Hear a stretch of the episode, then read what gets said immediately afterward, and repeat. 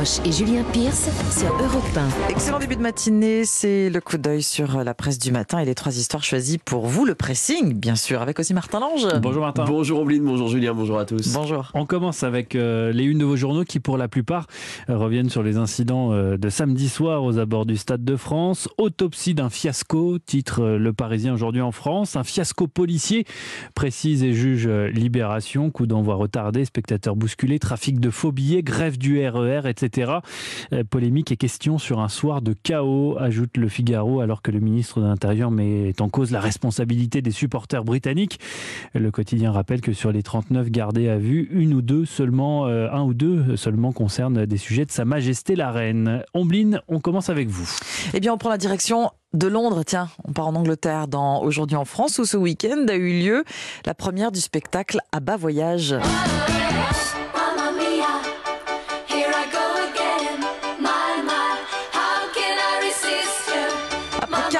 D'attente, revoilà Agneta, Anifrid, Benny et Bjorn, les quatre chanteurs d'ABBA qui sur scène n'ont pas pris une seule ride. Et pour cause, ce sont les avatars qui se dandinent en combinaison, pas de def à paillettes, les avatars des quatre euh, ABBA. C'est autrement plus disco que l'avatar de Jean-Luc Mélenchon, vous en conviendrez. Des hologrammes plus vrais que nature, dit l'article. Ils ressemblent à s'y méprendre aux Suédois exactement comme on les a laissés il y a donc 40 ans. Ces doubles virtuels blaguent, se tapent dans le dos, s'amusent sur scène à dire qu'ils sont plutôt bien conservés. Oui, il manque pas d'humour en rappelant par exemple qu'en 1974, à l'Eurovision, l'Angleterre leur avait donné 0.0 points pour la Suède. Et pourtant, leur ABBA voyage se déroule qu'en Angleterre, en tout cas pour le moment. Les chanteurs d'ABBA ont donc retrouvé l'énergie de leurs 30 ans, sauf qu'ils en ont Ils ont perdu la 70 mémoire. aujourd'hui. Peut-être un petit peu physiquement absents sur scène, hein, vous l'avez compris, c'est en revanche bel et bien leur voix actuelle qu'on entend et accompagnée par de vrais musiciens et de vrais choristes applaudis par des vrais spectateurs. 3000 personnes euh, massées dans la salle éphémère construite spécialement pour l'occasion dans la Queen Elizabeth Olympic Park.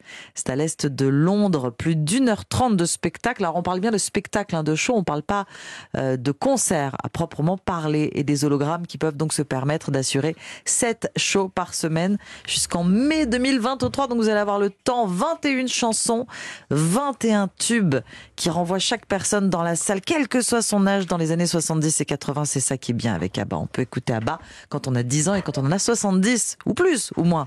L'ambiance va crescendo et le public est conquis. Beaucoup ont la sensation de retrouver les idoles de leur jeunesse.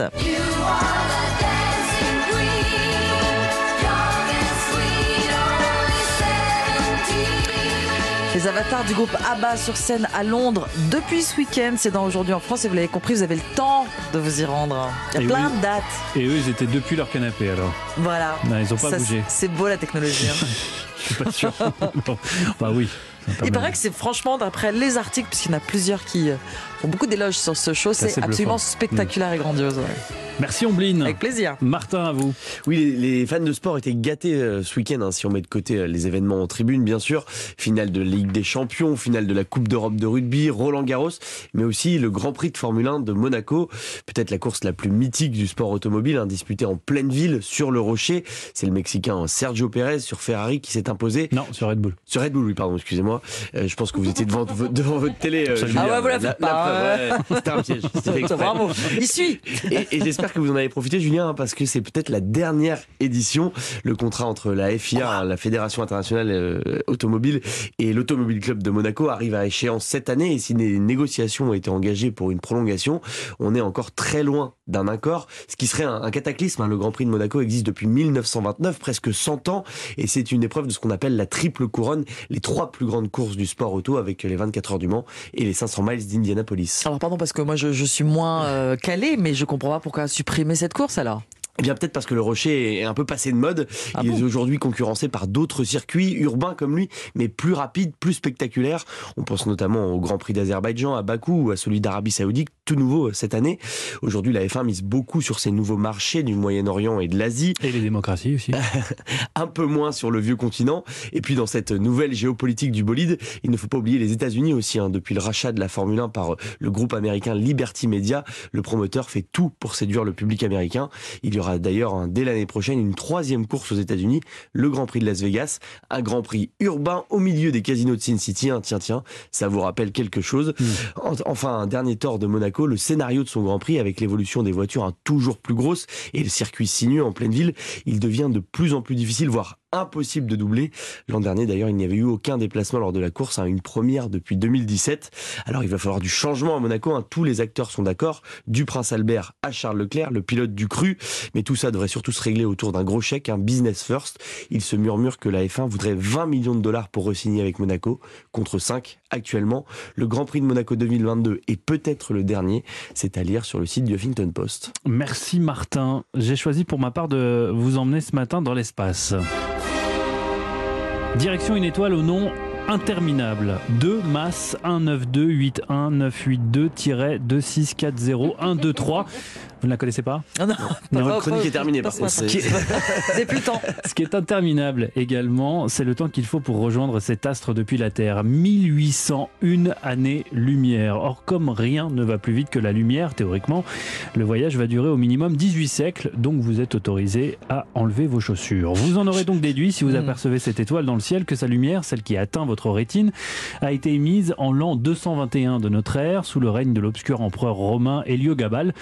Euh, ça, c'était pour frimer en soirée. Plus sérieusement, ça veut dire en théorie que tout ce qui est émis depuis cette étoile a donc mis plus de 1800 ans minimum pour effectuer le trajet, même un éventuel message rédigé par une forme de vie intelligente. Or, si je vous parle de cette étoile ce matin, c'est parce qu'un astronome amateur, un certain Alberto Caballero, affirme qu'elle est la source la plus probable euh, d'un signal radio enregistré il y a 45 ans par un télescope américain. Un signal connu sous le nom de WOW, W-O-W, dont il n'est pas simple. exclu, voilà, qu'il ait été émis par une civilisation extraterrestre. En tout cas, le travail de cet astronome vient d'être validé par ses pairs et d'être publié dans la très sérieuse revue scientifique International Journal of Astrobiology. Donc sur le papier, c'est du sérieux. Nous sommes le 15 août 1977 lorsqu'un radiotélescope de l'Université de l'Ohio capte précisément ça. Et ça dure pendant 72 secondes, très exactement. Un signal très puissant, puisqu'il est 30 fois supérieur au bruit de fond de l'univers. C'est d'ailleurs cette intensité qui explique euh, le nom donné à ce sifflement bizarre. Le technicien qui parcourait les relevés papier du radiotélescope a été tellement estomaqué en, découvrant la trace de ce signal qu'il a écrit en rouge Wow dans la marge. Ça donne donc le signal Wow. Ce qui ne répond pas à la question fondamentale c'est quoi ce signal? De quoi provient-il? Et- et quelle en est l'origine? Eh bien, selon toute une communauté de chercheurs, ce que vous avez entendu reste 45 ans après sa réception le meilleur candidat pour un signal radio extraterrestre car il était observé sur une bande de fréquence extrêmement étroite, une bande vierge de toute pollution sonore générée par des phénomènes naturels connus. En clair, ce signal aurait été produit par une technologie. Restait à trouver son origine et c'est ce à quoi s'est attelé euh, Alberto Caballero. Il est parti du postulat qu'une forme de vie intelligente nécessite une planète habitable. Ok, qui elle-même nécessite une étoile répondant à certains critères. Il a donc passé en revue tous les astres sur lesquels les antennes du radiotélescope pointaient le fameux soir du signal Wow, et après avoir écarté les étoiles trop chaudes et trop froides, il a obtenu une liste de 66 candidates, mais seule l'une d'entre elles, la fameuse étoile au nom interminable que je vous ai prononcé, ressemble précisément à notre Soleil avec une température et une luminosité semblables. L'astronome invite donc la communauté scientifique à pointer ses instruments en direction de cette fameuse étoile dans l'espoir d'y détecter peut-être un jour une techno-signature, une trace de vie extraterrestre. Et si le signal WOW provenait de cette étoile, c'est à lire sur le site du Parisien. Et c'est passionnant. Et c'est vraiment euh, incroyable même. Merci Julien. Merci Martin. On se retrouve dans 40 minutes pour euh, le journal Le- des sports. Le reste du sport. À tout à l'heure.